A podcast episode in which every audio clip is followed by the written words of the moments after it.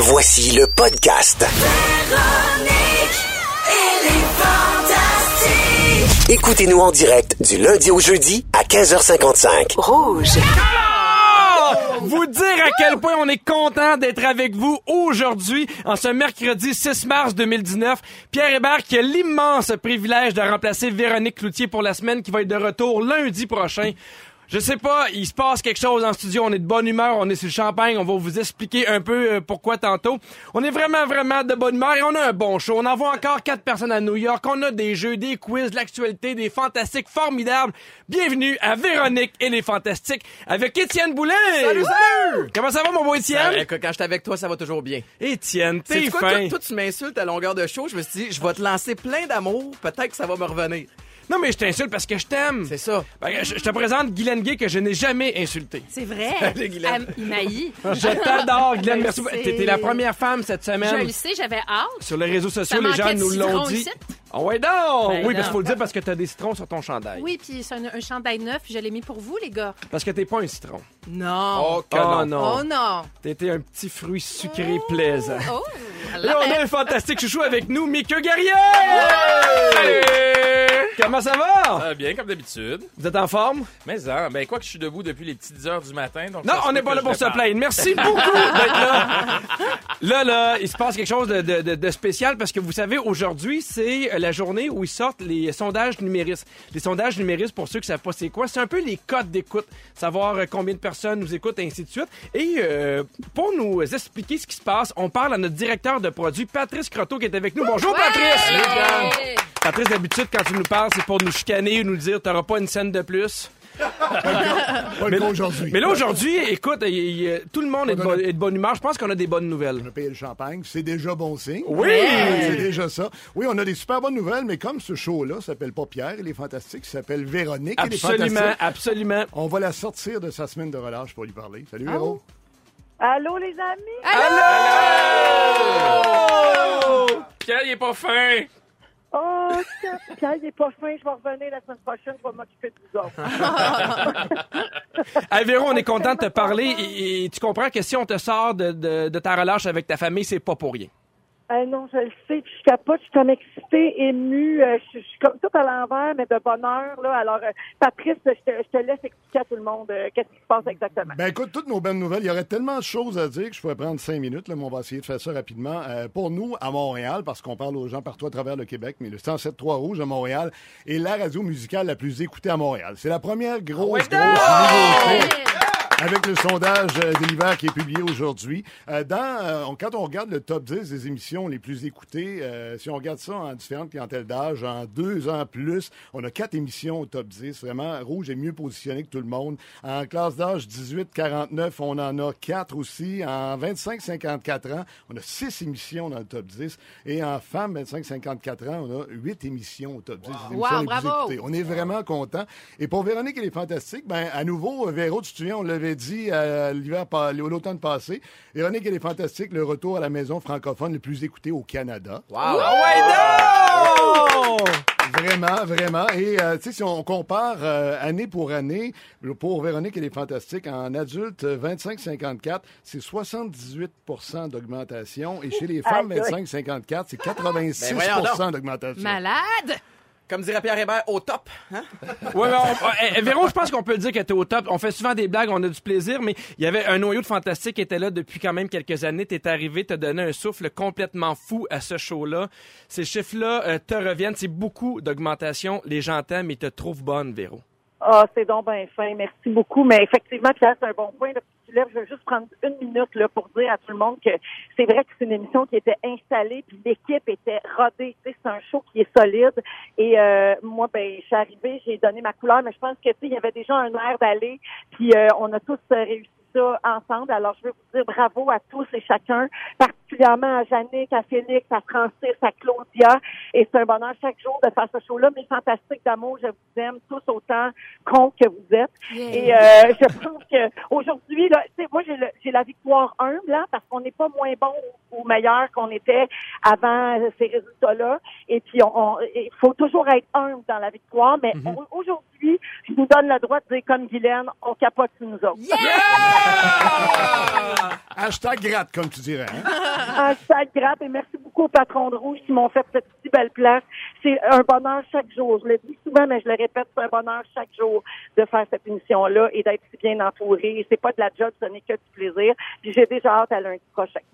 Et pour les auditeurs, ce que vous devez savoir, c'est qu'il y a 15 fantastiques en plus de Véro et on les voit aller à tous les jours. Et le fun que vous entendez en ondes, c'est le même fun qu'on a dans le bureau en préparation avant l'émission. C'est vraiment une dynamique qui est vraiment le fun. Bravo Véro, bravo gang. Hey Véro, juste avant de te laisser euh, partir, c'est 78% d'augmentation et on, écoute, je, je le dis devant tout le monde, Patrice va t'augmenter de 78% ton salaire également.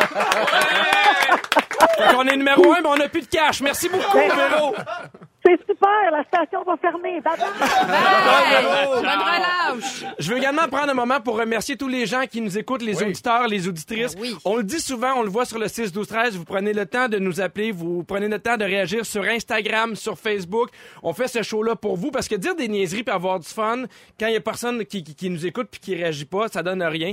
Fait qu'on est vraiment vraiment vraiment touché de voir que vous êtes aussi nombreux à avoir du fun pour nous autres. Hein? Ah oui. Bravo, Ah merci. ouais, down! Partez poignets! Partez poignets! Merci beaucoup, Patrice, d'avoir Salut. été là. Alors, je te- je ben, je t'invite à aller dans ton bureau, faire des, des- des tableaux Excel. puis, euh, chacun ses forces. Merci beaucoup, Patrice. Oh, ah, parce qu'on continue, parce que c'est pas parce qu'on a eu des bons sondages qu'on arrête d'avoir du fun. Je vous rappelle que c'est Pierre Hébert en remplacement de Véronique Cloutier qui euh, fait que cette émission-là est numéro un. Vous entendez Étienne Boulay, Guylaine Gay et un fantastique chouchou, Mickey Gary. On est vraiment content que vous soyez là. Et, comme d'habitude, on commence avec le tour de vos réseaux sociaux. Ah ouais? Étienne Boulay, je pourrais faire une émission complète avec mes tes réseaux réseaux sociaux.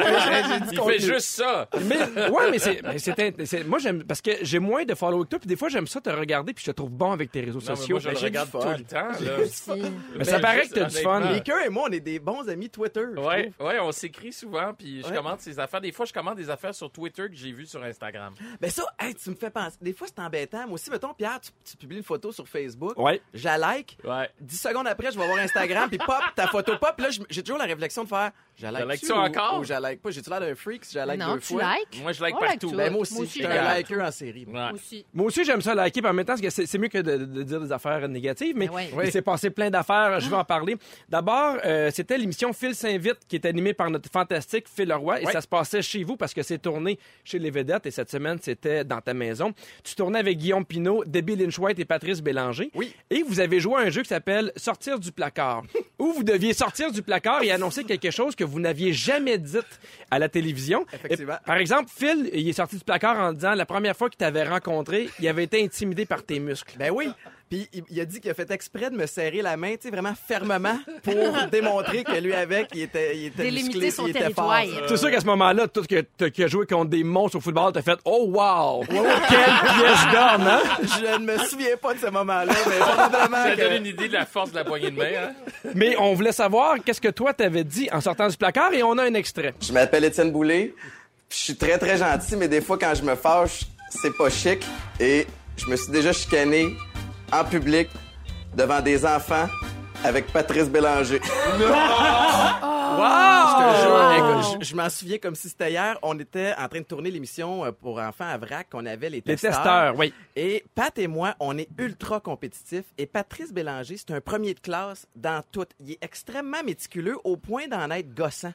Et Je comprends, je une journée où j'avais moins de patience, puis j'y ai laissé savoir. Et là, le ton a monté. Puis on a fini les deux par exploser, puis à se sacrer après. Et complètement oublié qu'on tournait et qu'il y avait des enfants Oh my God. à côté de nous. Aïe, hein? La honte et le manque de jugement qui Oh. m'est propre à moi euh, très, Alors- très souvent, mais Si on résume, t'étais très musclé et tu pètes des coches devant des enfants. Donc, c'est pas de la radio que tu devrais faire, c'est être lutteur ou collecter des dettes.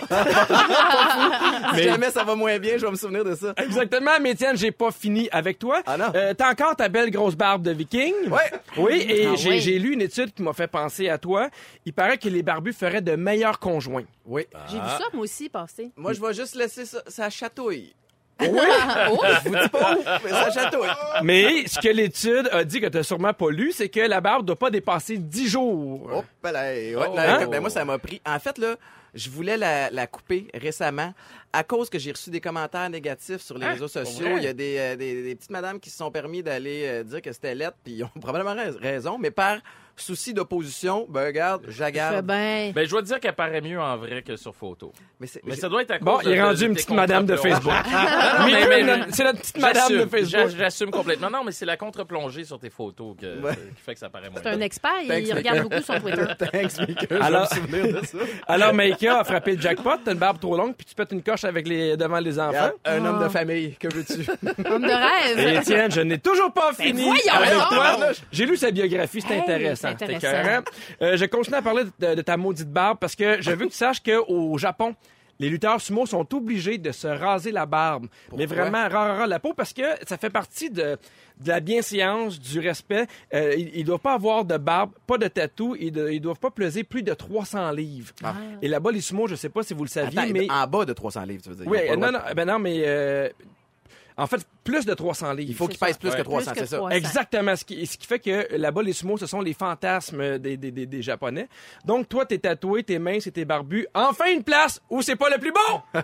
Ah oui, au Japon, Étienne. Hey, J'aime comment le show part, Pierre, avec des, des compliments. Euh, moi, ça fait mon affaire. Hey, wow, j'ai dit, il y a une place dans le monde où t'es moins beau, puis toi, évidemment, compétitif comme que t'es, ça fait pas ton affaire. Moi, je, je- je vois le positif dans tout.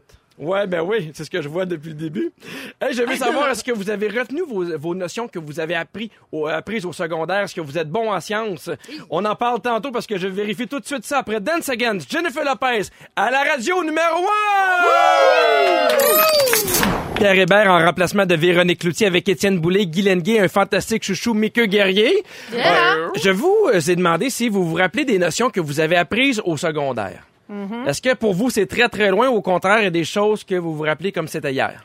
Oh boy, ça dépend C'est quoi. assez loin, Ouais. mais... Je vous en parle parce que aujourd'hui, le 6 mars, on célèbre l'anniversaire de quelque chose que tout le monde connaît, plus ou moins euh, en profondeur, mais quand même. C'est l'anniversaire du tableau périodique qui célèbre ses 150 ans. Oh, bonne fête. Wow. Wow! Applaudissements tout le Hey, c'est monde! excitant.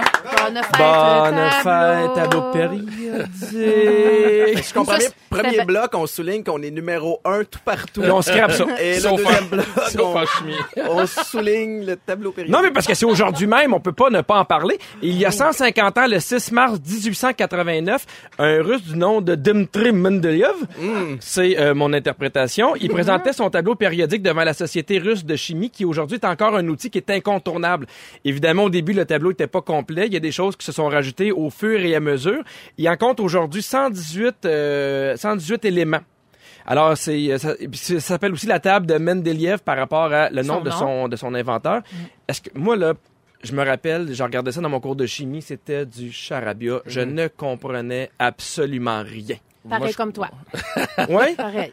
Moi, je Ah. comprends à peine. Moi, ne Ah oui? pas de, de réciter trop trop d'affaires. là. Je, je comprends le principe, mais c'est tout. Je suis capable de le lire. Ben, en fait, moi, Je pose la question, j'aimais mais j'ai bien les doute. cours de chimie, physique, maths. J'étais meilleur là-dedans que dans les cours, euh, disons, d'histoire et de français. J'étais- J'étais j'étais meilleur là-dedans, mais en fait, moi, je suis bon à l'école quand, quand je suis dedans. Ouais, j'ai vraiment tout perdu depuis parce que je me suis concentré sur d'autres choses et parce que j'ai eu beaucoup de commotions.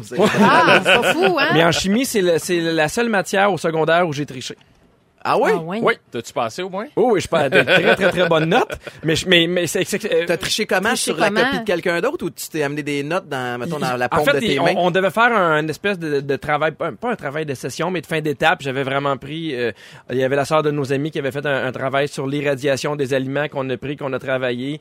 Et je me rappelle parce que suite au travail, il fallait faire un oral, puis on avait dit à tout le monde ne nous posez pas de questions.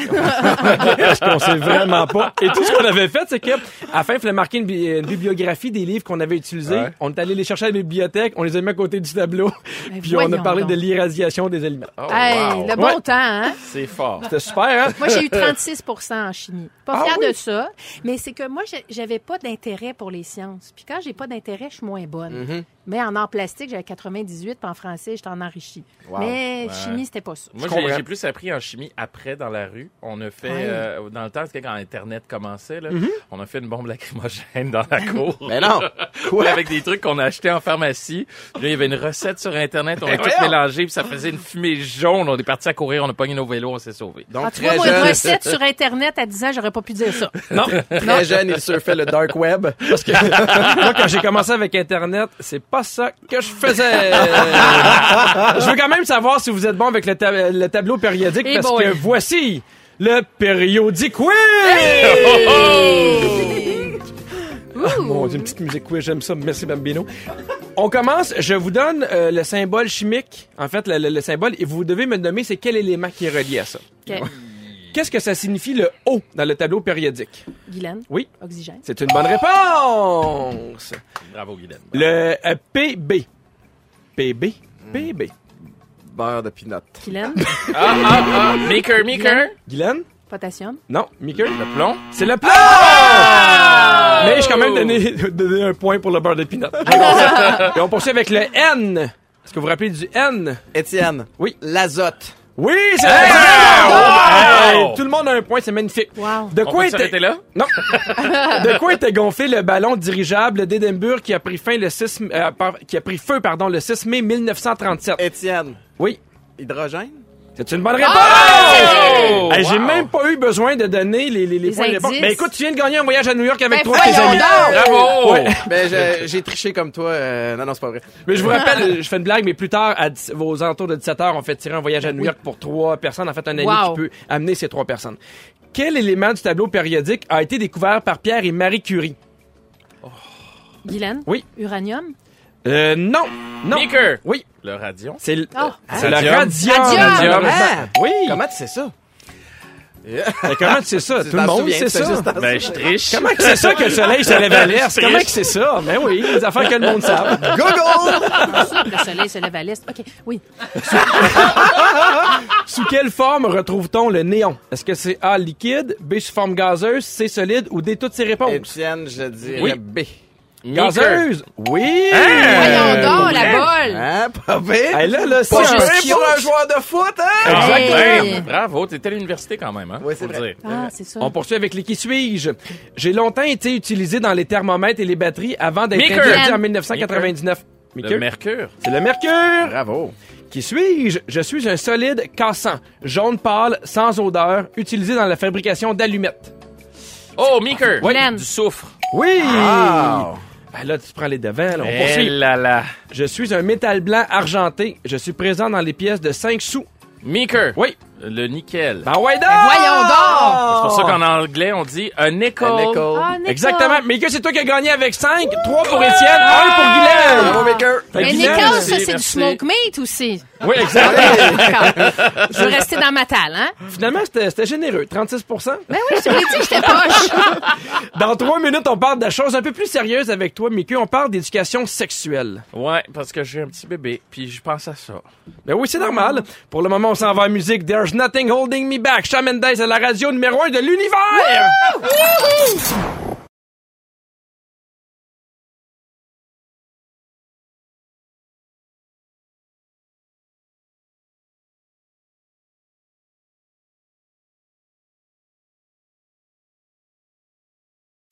On a commencé l'émission ben ben de bonne humeur parce qu'on l'a dit qu'on était le show francophone numéro un au Canada.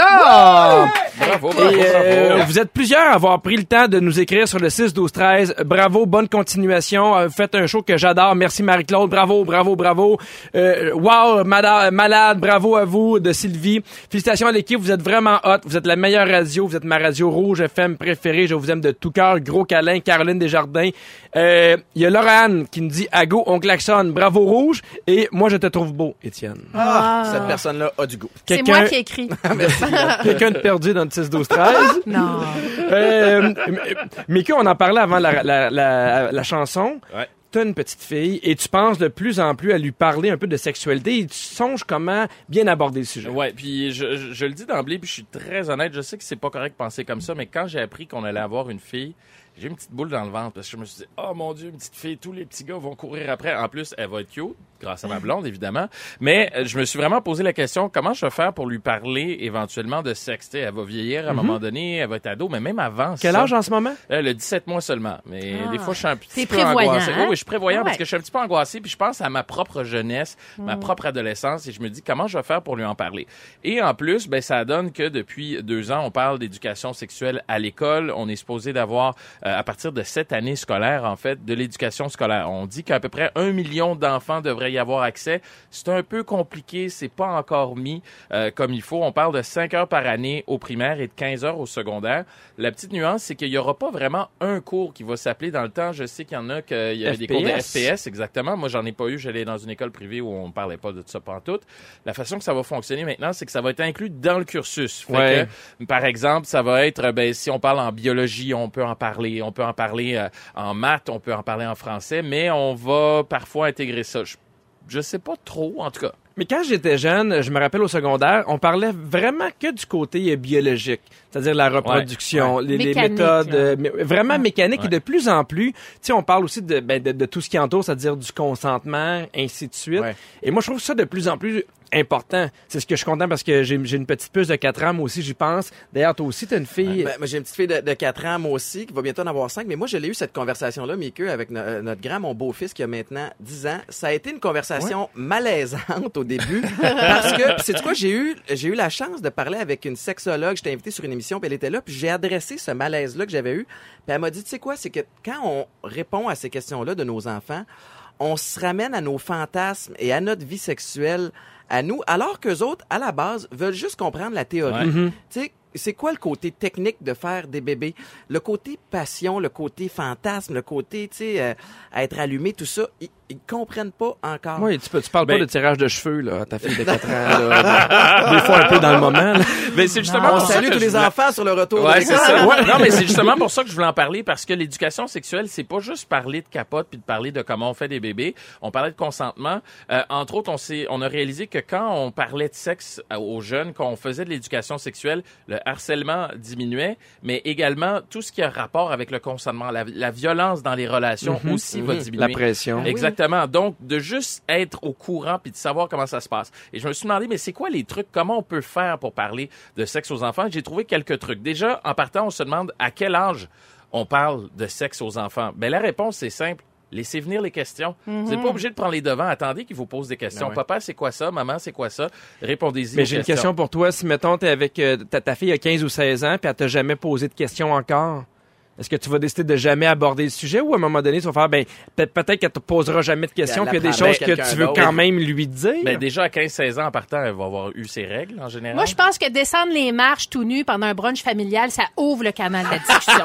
ouais. Ça engendre une discussion. Ça, Mais pour chose. répondre à ta question, Pierre, j'ai un ami avec qui je m'entraînais qu'on pourrait qualifier d'espèce de gars macho, gros Oui. bras, des tatous, le kit. Ah, Puis comme toi. On, on aurait pensé qu'il y avait une Ben oui. adolescente. C'est toi. Mais il y avait une adolescente, puis je me souviens d'y avoir posé la question par rapport à ça parce qu'on parlait de l'éducation des enfants puis l'éducation sexuelle, puis j'avais l'impression que ça serait le genre de père qui dirait comme dès qu'il y a un petit gars qui rentre à la maison, il va passer le test, tu vas voir, je vais, le- je vais Puis il a dit qu'il a eu la conversation avec sa fille, il a été proactif.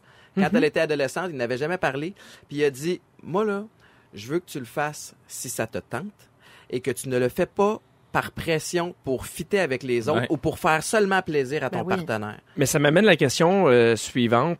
Est-ce que vous aimez mieux que vos enfants fassent ça à la maison ou ailleurs? Est-ce que vous, Oh. est-ce que vous allez permettre, à, Ben oui. permettre à vos filles que les chums viennent dormir à la maison? Ou si oui, à quel âge? Parce que c'est vraiment épineux et là, je le sais, là, les gens vont nous dire ça dépend de l'âge, ça Ouais. dépend Ouais. du, du- du Ça caractère, dépend de mais la maturité. c'est, c'est pas, c'est pas si évident. Mais il n'y a pas ça. de bonne et de mauvaise réponse. C'est ça qui est intéressant là-dedans. C'est que, oui, il y a des principes de base. Entre autres choses, euh, ben, quel parent, à quel parent, ben, tu vas confier cette tâche-là? Ben, encore une fois, ça va être à l'enfant de décider. Es-tu plus à l'aise avec papa ou plus à l'aise avec maman?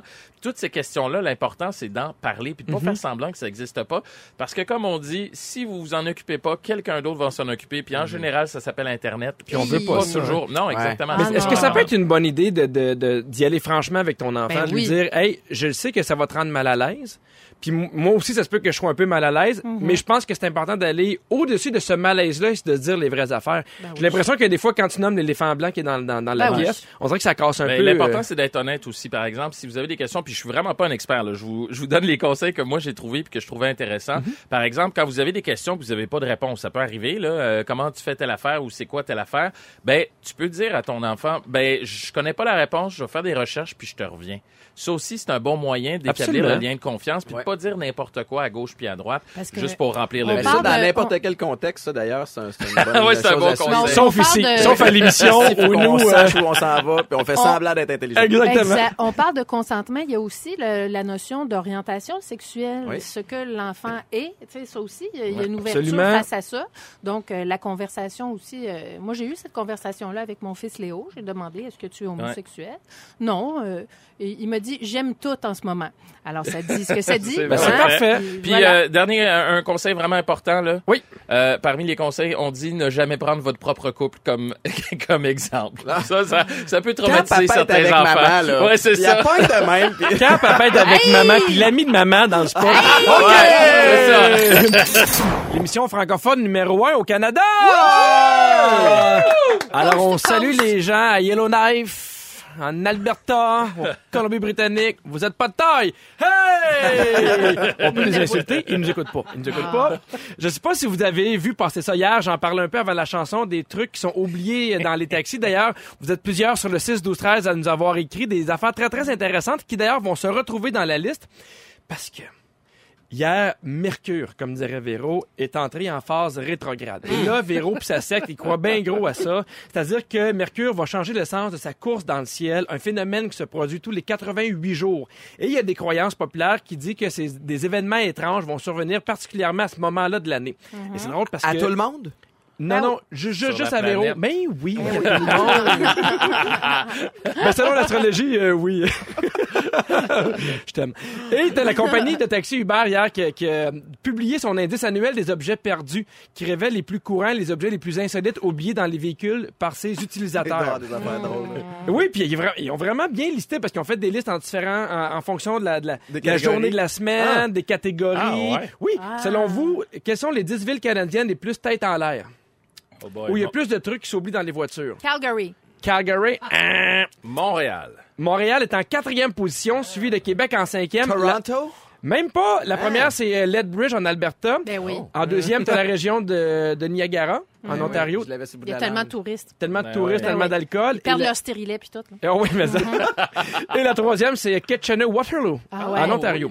Selon vous, les articles les plus oubliés dans les, dans les taxis? Un cellulaire. Ben ouais, tu sais, C'est le premier! Hey! Ah donc! Merci. Exactement, cellulaire, Portefeuille, là, un porte-monnaie. un portefeuille. vibrateur. Euh, non, Non. je sais pas ce que tu t'en vas en taxi. Un sac à main, sac à dos. Exactement, lunettes, appareils photo, des clés, bijoux, montres. D'ailleurs, sur le 6 12 13 il y en a qui ont écrit des clés, effectivement, bouteilles d'eau, thermos. Mais ce qui est plus intéressant, ce sont les objets un peu plus weird, Ouais. un peu plus particuliers. Des yeux de verre. Ah, Non, je n'ai jamais oublié mon œil dans un taxi. Non, mais t'as un, t'as un œil de verre. Ouais. Je peux te poser la question. Ouais, ouais. Qu'est-ce qui peut arriver pour que tu oublies ton œil de verre? Mettons, t'arrives chez vous, tu fais hey, le feeling, il oublie quelque chose. C'est-tu les clés? un vendredi ou un samedi soir, c'est sûr. Euh, moi, je vais vous dire que quand je suis chaud, j'ai tendance à l'enlever. Ah oui! à l'enlever. Mais je comprends Ah que ouais, tu je peux, l'enlever puis l'égarer, mais est-ce que Ouais. tu peux, euh, tu sais, ça, ça, ça, s'enlève-tu par accident? Mettons, si t'éternues bien fort ou... En théorie, Ou non. si tu manges des légumineuses ou quelque chose?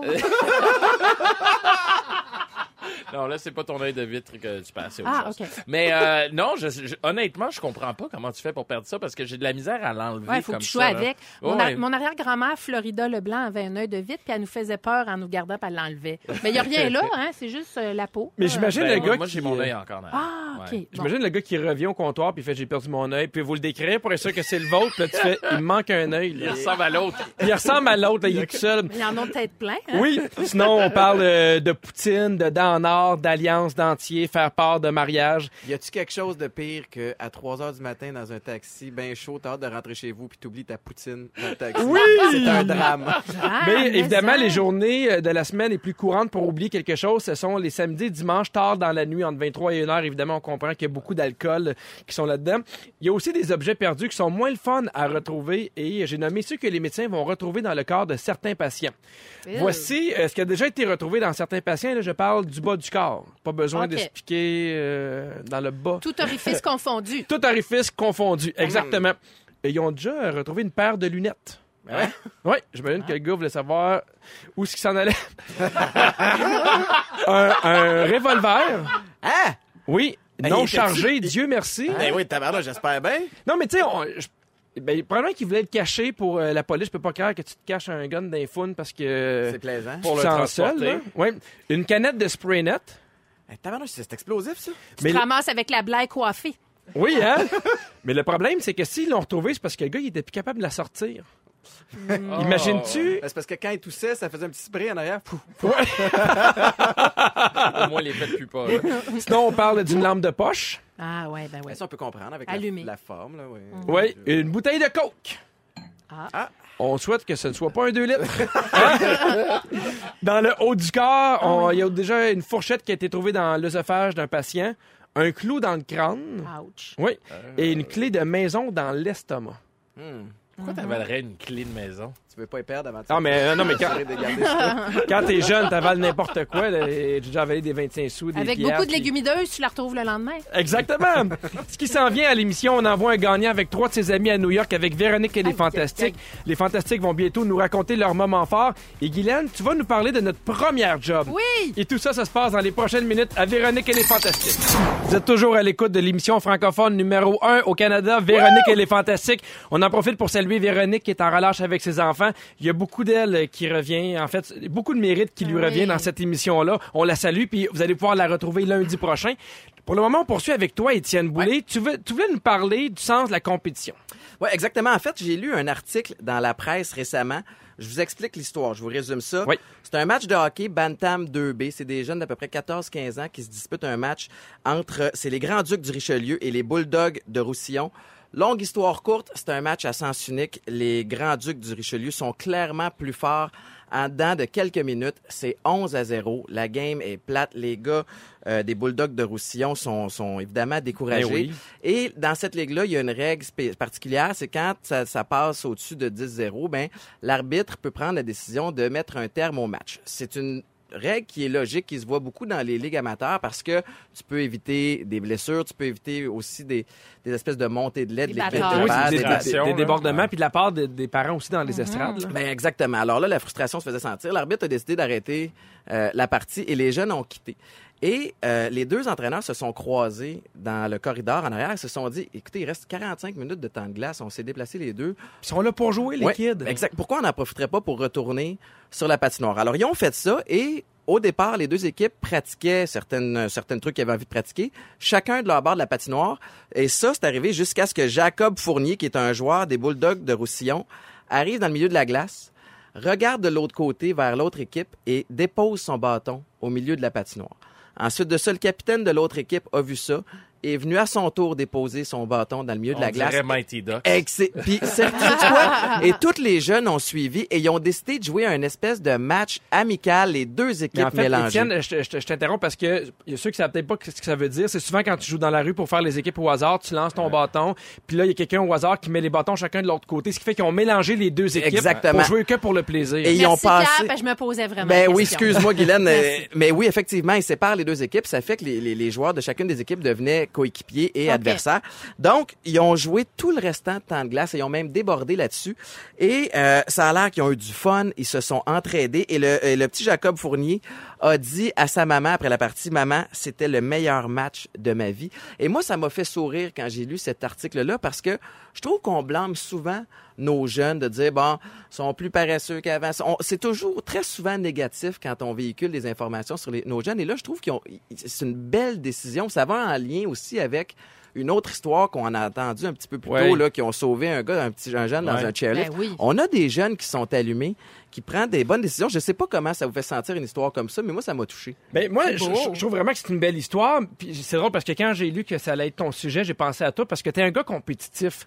Oui. tu Parce que y a- y a- vous le savez peut-être pas, mais il a joué au football pour les Alouettes. non, mais t'as joué dans un milieu très très compétitif, professionnel, Ouais. où t'arrives dans un milieu où t'as pas le choix, il faut vaincre à, Oui, à 100 000 sais-tu à zéro, c'est faux. là. Peu importe d'une ligue professionnelle ou d'une ligue amateur, et ça va peut-être faire réagir les gens qui, qui nous écoutent dans leur voiture ou à la maison, mais moi, je crois à la compétition et je trouve que c'est important, j'y tiens mordicus. Ce qu'on apprend à travers ça, c'est la discipline, l'équipe de travail, le dépassement de soi, et je suis d'avis que le meilleur moyen de s'améliorer dans la vie, c'est à travers la compétition. Non, mais je suis d'accord. Moi, j'ai ça quand les gens ils disent l'important, c'est de participer. Non. Je réponds tout le temps pourquoi on compte les points d'abord? Parce que c'est important, Étienne le dit, c'est important la compétition. La seule limite, la seule chose qui est importante, c'est qu'il faut que ça se passe dans un cadre sécuritaire. Ouais. Au premier coup de sifflet, au dernier coup de sifflet. Ce qui se passe entre les deux, oui, il y a de la compétition, mais l'esprit sportif aussi est super important. Puis ça, il faut que tu le comprennes qu'il y a un fair play aussi qui est important. Jamais, jamais je vais enseigner à mes enfants ou à des jeunes que je coach de prendre ça relax en fin de match parce qu'on gagne. Ça, c'est pas une valeur que je veux enseigner. Entre le premier sifflet et le dernier, tu y vas all out. J'ai aucune honte et aucun remords si mon équipe bat la tienne 150 à 0. Je Mais trouve peu importe l'âge, peu importe le niveau de compétition. il y a des apprentissages à avoir dans une défaite crève-cœur, dans une défaite à plate couture. Et je trouve que c'est drôle, je, te fais une parenthèse, OK? Je jouais pour Team Canada, j'étais le capitaine de l'équipe, ça, ça remonte à 2000 ou 2001, je me souviens plus. On joue contre Team Japon. OK? En fin de match, on les clenche. On met le genou au sol, euh, Maker, ce qui Ouais. signifie, gang, qu'on on laisse le temps s'écouler. Donc, on fait pas exprès de, de compter des points. Et nous, on voit ça comme une- un signe de respect. Les Japonais sont venus nous engueuler après le match parce que c'est comme s'ils n'étaient pas dignes qu'on joue la partie. Eux autres, leur mentalité, j'adore cette mentalité-là. C'est plantez-nous si vous nous plantez, mais manquez-nous pas de respect au point à ne plus jouer la game. J'ai ouais. quand même l'impression que cette, cette game-là, les jeunes ont aussi appris quelque chose d'important. Ben, c'est Ils ont retrouvé le plaisir, ils ont, euh, ils ont, ils ont- je sais pas, ils ont c'est- euh, faire preuve de beau jugement aussi. Tu sais, qu'il y a quelque chose de Ben oui. plus au-delà de la compétition aussi. Ben, euh, mais merci beaucoup. J'aime tout le temps voir ton, ton, euh, ton corps parce que tu as vécu les deux, puis toujours très intéressant de t'entendre Moi parler. aussi, j'ai joué à balle, je peux t'en reparler. Ah, OK, parfait. Ne nous manquez pas, en semaine de 15h55, Véronique et les Fantastiques. À Rouge. Rouge.